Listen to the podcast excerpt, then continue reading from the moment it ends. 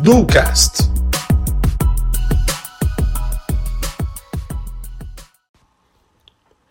Olá, tudo bem? Seja muito bem-vinda e muito bem-vindo ao Ducast.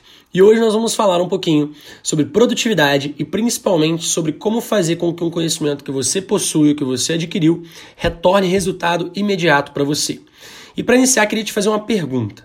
Você já parou para pensar que todo conhecimento deveria ter retorno planejado?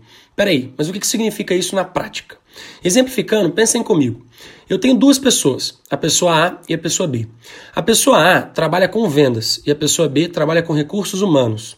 Qual delas aproveitaria mais um curso ou alguma palestra sobre vendas?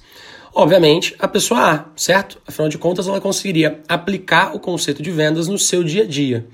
Tá, mas por que a gente está falando sobre isso? E daí? Pensem comigo, pessoal, essa é apenas uma metáfora. Uma metáfora que acontece muito no nosso dia a dia.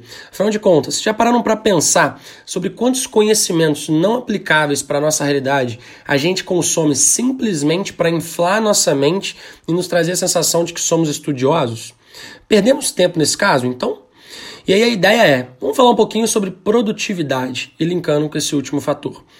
Tempo é nada mais nada menos que um recurso aplicável. Então é como se eu tivesse mil reais e eu te desse esses mil reais todos os dias. Se você gastar 700, aqueles 300 que sobrou naquele dia não vai acumular para o dia seguinte. Portanto, você mal é, é, gerenciou e mal utilizou aquele recurso financeiro.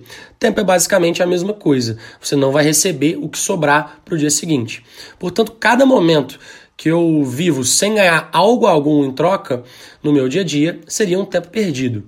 E aí, analisando por esse, por esse viés, talvez assistir um jogo de TV não seja perda de tempo e fazer um treinamento pode vir a ser perda de tempo. Já parou para pensar sobre isso? Pensem comigo. Um jogo de televisão, caso você goste de futebol, por exemplo, vai te gerar prazer, portanto, vai te gerar um ganho, mesmo que momentâneo. Já um treinamento, caso ele não seja nem um pouco aplicado para a sua realidade, ele não vai gerar ganho algum. Muito pelo contrário, você vai provavelmente ficar estressado, você vai perder o seu tempo e não vai ter nenhum retorno planejado. Portanto, pessoal, o foco deve ser sempre em gastar tempo com algo que vai te trazer retorno claro futuro, ou ainda potencializar algum retorno que você já pensou. Vamos a um exemplo prático e possivelmente disruptivo para essa realidade. Pensem comigo. Você precisa evoluir o seu inglês. Portanto, a resposta óbvia é você iniciar um curso de inglês. Um curso de inglês, desculpa, certo? Nem sempre. Pensem comigo. Se você é uma pessoa que não gosta de sala de aulas, que geralmente não estuda muito, vai acabar matando aula, esse curso de inglês não vai gerar ganho para você. E ainda assim, se ele te gerar um aprendizado, você vai estar tá gerando no máximo uma troca. Você vai estar tá dando recurso de tempo, recurso financeiro em troca da aprendizagem em inglês. E aí tem um case bem legal, que é do Anderson, do Instagram 196 Sonhos, que ele hackeou esse processo. Afinal de contas, o que ele fez? Ele foi o primeiro brasileiro em tempo mais rápido a conseguir chegar é, nos 196 países do mundo em um ano e meio. Porém, ele só tinha dinheiro para fazer isso por três meses. Então o que, que ele pensou? Como eu vou ter um ganho em cima desse investimento de tempo que eu estou fazendo? Ele começou a produzir conteúdo no Instagram dele para que as pessoas acompanhassem o dia a dia dele e, consequentemente, ele recebesse parcerias, patrocínios e assim sucessivamente. Então ele conseguiu, dessa forma, fazer o restante da viagem, mais de um ano de viagem, por conta de verbas que ele foi conseguindo com o passar do tempo. Então, a conclusão por trás disso tudo, e o grande aprendizado que eu quero gerar com esse podcast de hoje, é que você deve se esforçar apenas para aquilo que você planeja um ganho posterior. Se não houver ganho posterior, ou você cria um ganho posterior, como o Anderson fez, ou você não executa esse esforço e passa a gastar o seu tempo para um outro esforço que possa gerar um ganho, um ganho posterior. E aí, para finalizar, como a gente sempre faz, eu queria deixar alguns planos de ação para que vocês consigam aplicar esse conteúdo na prática. Bora executar?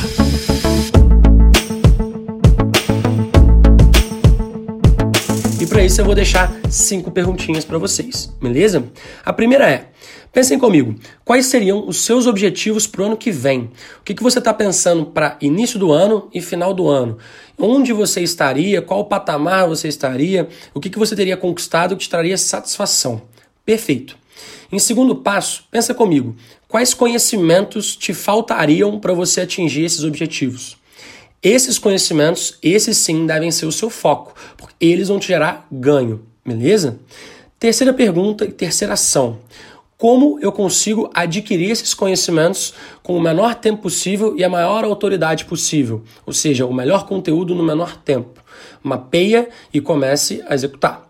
Em quarto, desconfiem sempre da primeira opção. Como assim?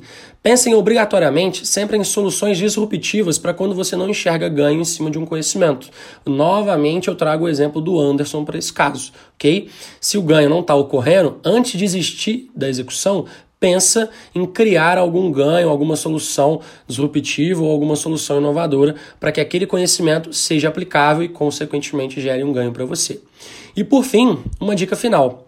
Se você executa algo que gera ganho de prazer e ainda ganho temporal, ou seja, você está tendo um prazer por fazer aquilo, ainda está tendo algum retorno profissional, pessoal como todo, vai para cima. Para trás, nem para dar impulso, porque com, com certeza é, essa é a melhor ação que você possa executar naquele momento, beleza?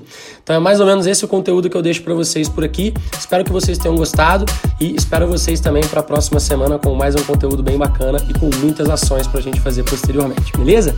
É isso, pessoal. Um grande abraço para vocês.